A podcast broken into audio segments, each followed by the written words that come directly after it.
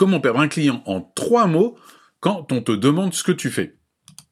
C'est ce que nous allons voir dans cet épisode numéro 2 de Ton business c'est toi. Alors si tu es un solopreneur qui sait comme moi à quel point il est pénible malgré tous ses efforts de ne pas être remarqué, de parler dans le vide, de voir ses clients signer ailleurs, bah, tu es à la bonne place. Je vais te guider pour, guide, pour maîtriser ton réseau, ta communication et ton image pour que tu deviennes l'entrepreneur avec lequel tout le monde voudra travailler. Et ça commence maintenant. Allez, c'est parti. Alors, imagine-toi en train de répondre à une personne euh, qui te dit Et toi, tu fais quoi dans la vie? Et progressivement, tu la vois curieuse, elle commence à te poser des questions, elle s'intéresse à ce que tu fais, et boum, surprise ultime, elle te demande un rendez-vous, une carte de visite, enfin, elle veut en savoir plus. Et pourquoi? Parce qu'elle a compris ce que tu dis, et cela l'intéresse. Ça, c'est notre rêve à tous. Mais le problème, le problème est que bien souvent, ça, euh, c'est euh, ce qu'on nous dit au début de notre activité. Ça va être facile, il suffit d'en parler. Il y a des phrases magiques, etc. Euh, et puis on n'est pas toujours à l'aise avec ça. Hein.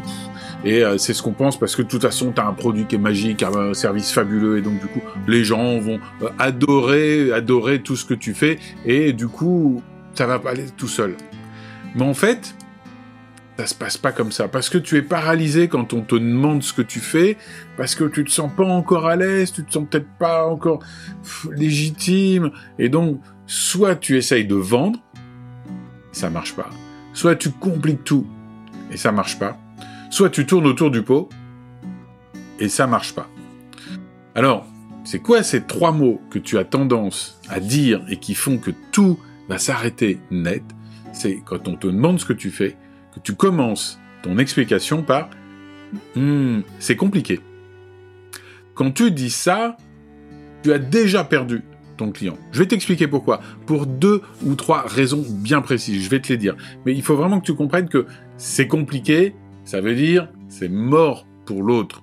Il peut pas comprendre ce que tu vas lui dire après. Son cerveau a déjà fait schtoumpf, il s'est déjà intéressé à l'apéritif qu'il y a à l'afterwork ou à la personne qui est à côté de lui en disant tiens, je vais aller voir ce qu'elle fait. Hein. Et donc, qu'est-ce que tu essayes de faire, toi, quand tu vois que ça marche pas? Bah, Tu as tendance à essayer d'en dire de plus en plus pour essayer de, convaincre l'autre. Soit tu essayes d'avoir des phrases un peu culpabilisantes. Euh, je suis sûr que toi aussi, tu t'intéresses à l'écologie. du sens, bah oui, évidemment. Euh, et du coup, tu essayes de l'attraper comme ça. Tu cherches une formule parfaite. Enfin, tu fais plein de choses.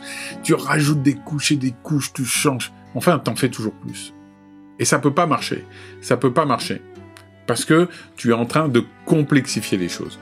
Et donc, voilà les petits conseils que je voudrais te donner pour que tu puisses améliorer euh, ton début, ta réponse à ça.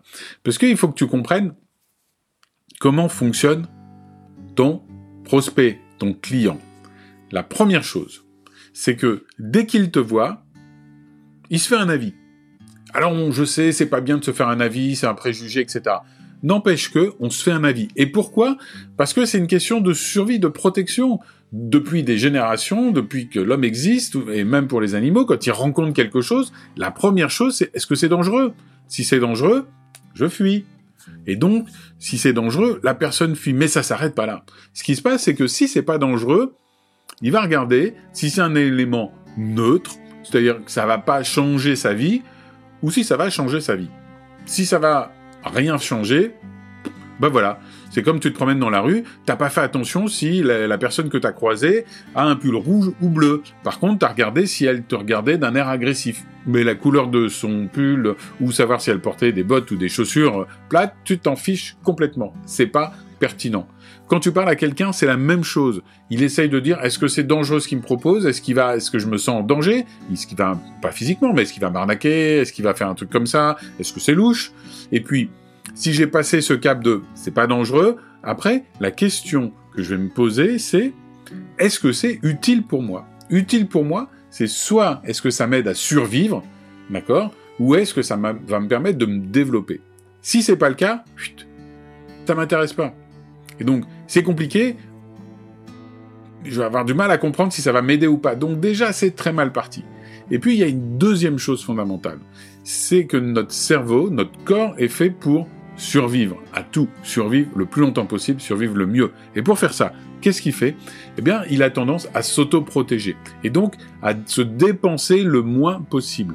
Et donc, ton cerveau, s'il il comprend que ce que tu vas pouvoir dire, ça peut peut-être l'intéresser, donc il est en attente, et que tu commences par quelque chose qui va être long, complexe, avec des détours, des troisième degrés, des second degrés, des, choses compliquées, le cerveau va tchoum, déconnecter et va aller faire quelque chose de beaucoup plus simple pour lui.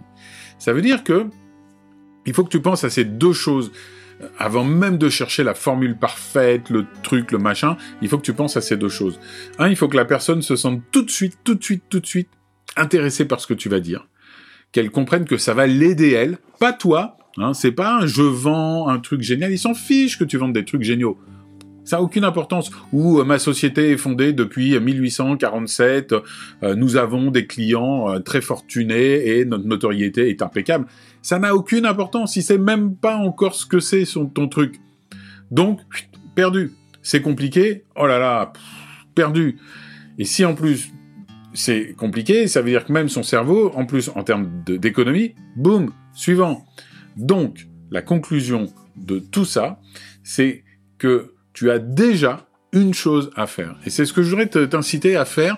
C'est la première chose que tu peux faire. C'est arrêter de complexifier tout ce que tu dis, toutes tes stratégies, toutes tes explications. Si tu sais pas quoi faire, si t'as pas la belle formule qui fait que tout le monde est en extase et curieux, ah, comme on essaye tous de nous le vendre, le truc parfait, et ça existe grâce au storytelling, grâce à plein de choses, tu peux avoir des outils pour faire ça. Il y a des formules, on en parlera certainement dans de prochains podcasts, mais commence par le commencement. Arrête de faire des choses euh, complexes, longues, de rajouter des explications. Ça veut dire qu'il va falloir, dans un premier temps, arrêter tout ça pour faire quoi la place? T'expliquer le plus simplement possible. Il faut que ta phrase soit courte. Plus c'est confus, plus c'est foutu. Plus c'est confus, plus c'est foutu. C'est ça que tu dois mémoriser.